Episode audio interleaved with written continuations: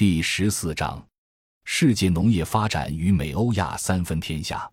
不同气候带覆盖下浅表地理资源多样性的自然环境与历史文化传统，以及孕育出的经济社会、文化、政治等不同的形态，加之作为西方现代化模式的资本主义前史的殖民化客观进程，导致世界农业在当代形成了差异化显著的、各自具有难以照搬的鲜明特征的三类发展模式：一、盎格鲁撒克逊模式。殖民地国家的大农场农业，盎格鲁撒克逊最初只是一个民族或国家方面的概念，后来在经济发展模式上形成盎格鲁撒克逊模式。具体而言，盎格鲁撒克逊国家通常是指美国、英国、加拿大、澳大利亚、新西兰、爱尔兰、墨西哥、菲律宾等国家。这些国家所用的语言大都为英语。其国内主要民族源自历史上的同一个民族，他们在政治经济方面具有许多明显不同于其他国家的共同特征。盎格鲁撒克逊模式主要是对这些国家所实行的发展模式的总称。盎格鲁撒克逊模式以市场经济为导向，以个人主义和自由主义为基本理论依托，强调自由和民主，推崇利润至上的发展目标。因此，这一模式又叫做自由资本主义模式。这个模式最先是从英国开始的，因为英国是世界上最早进行产业革命，继而确定资本主义制度的国家。不过，相比英国而言，美国体现出的特征更为典型，所以一般以美国为代表。这种模式在二十世纪八十年代英国撒切尔夫人和美国里根总统执政期间体现的最为明显。农业发展中的盎格鲁撒克逊模式是以美国、加拿大、澳大利亚等为代表的大农场农业，国民人均土地与农场人均耕作面积大，由此能够以简单生产力扩张和土地规模经营为导向。据此，他们执着地信奉自由竞争和个人主义理性。一、殖民屠杀与盎格鲁撒克逊模式的形成，在历史上。英格兰的土地先后有许多古代民族入居，包括伊比利亚人、不列颠人、罗马人、盎格鲁撒克逊人、丹麦人和诺曼人等。这些古代民族在英格兰这片土地上经历了不断冲突和融合。四百七十年，罗马帝国灭亡，罗马军团撤出英格兰后，盎格鲁撒克逊人成为英格兰的主要民族。十五世纪，航海大发现开辟了新航路。殖民主义登上历史舞台。十六至十八世纪，以大英帝国为代表的盎格鲁撒克逊殖民体系被推行到全世界范围，其独特元素及特征被拓殖者和管理者带到海外并保留下来。不难看出，盎格鲁撒克逊国家有典型的殖民主义背景。当今的民族是当初殖民者的后裔，因而盎格鲁撒克逊模式也需要在这一背景之下解构。整体上看，盎格鲁撒克逊模式最为典型的就是外来殖民者作为农场主，靠大规模减少原住民人口而形成的大规模农业。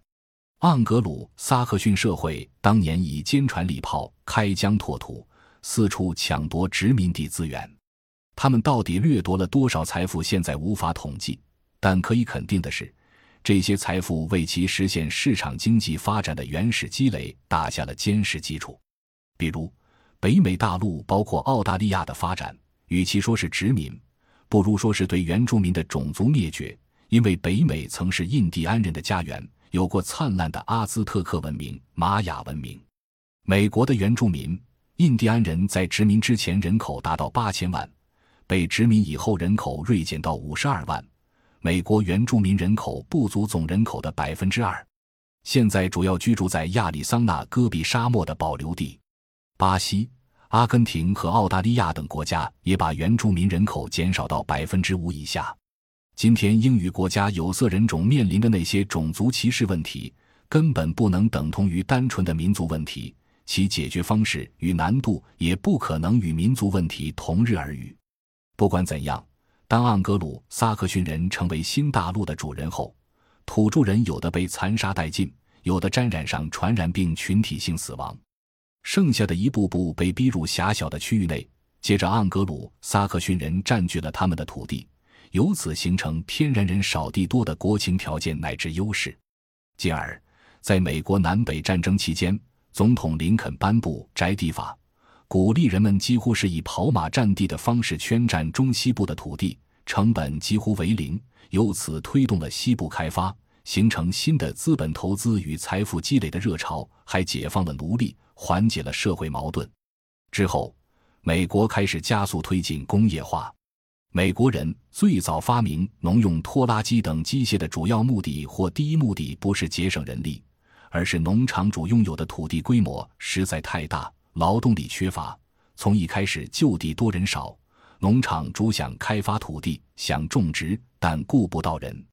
可以说，作为殖民地的新大陆在近代史上，先是原住民逐渐消失，进而纷纷成立移民国家。其中以盎格鲁撒克逊人为主的欧洲人居于主体与主导地位。后来，非洲人与亚洲人主动或被动地迁移过去，他们要服从由盎格鲁撒克逊人创造的制度法律，说英语，学习西方文化。直到今天，新大陆各国依然保持着人少地多的资源禀赋特征。同时，在他们成功的推进工业化与城市化后，农业产值与农业从业者在整个国家中比重都不高，因而基于历史条件，他们形成并保持与推广着今天人们看到的大规模的农场农业，不仅包括美国、加拿大、澳大利亚、新西兰等国内的大农场，而且包括很多发展中国家的种植园。其实，这种大农业模式不仅体现在这几个发达国家。在盎格鲁撒克逊模式下，大量投机性金融资本直接介入农业产业链，并且通过对农产品期货和现货交易制造多空大战而获利，通过金融手段瓦解发展中国家的农业发展体系，从而输出其资本主义农业发展模式。由于农业金融化是全球化的组成部分，于是，在发展中国家中，像巴西、阿根廷、墨西哥乃至菲律宾等。也被动改造成为盎格鲁撒克逊模式的农业类型。表面上看，发展中国家大农场起因与生产方式跟发达国家是一样的，但是他们的农业经济乃至土地大都受到国内大资本，特别是西方发达国家跨国大资本的控制。事实上是盎格鲁撒克逊模式的附庸或翻版，故而。我们一方面将此类国家的大农业模式归类于盎格鲁撒克逊模式，但另一方面要指出，跨国公司控制的大农场虽然在发展中国家的土地上经营，也有大量农业产出，但主要投入国际市场，按其控制的市场份额及其在期货和金融市场中的运作形成资本收益，而不会为农场所在的发展中国家解决贫困或饥荒问题做贡献。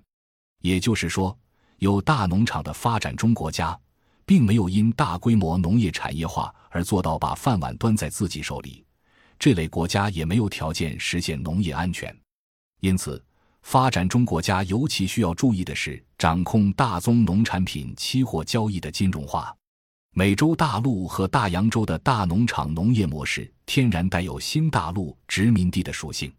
总体上看，这种大规模。产业化的农业模式是去本土化、去原住民、单一化的，是新大陆殖民地特殊条件下历史演化的产物，是殖民掠夺乃至种族屠杀的历史结果，也是今天产业资本和金融资本扩张、宣占土地、控制发展中国家农业的现实体现。由此导致土地的集中兼并乃至奴隶劳作。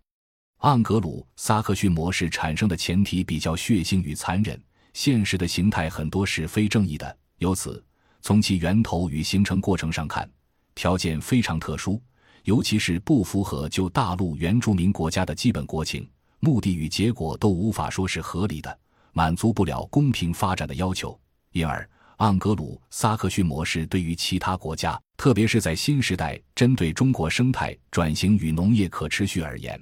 不具有借鉴与推广的意义。感谢您的收听，本集已经播讲完毕。喜欢请订阅专辑，关注主播主页，更多精彩内容等着你。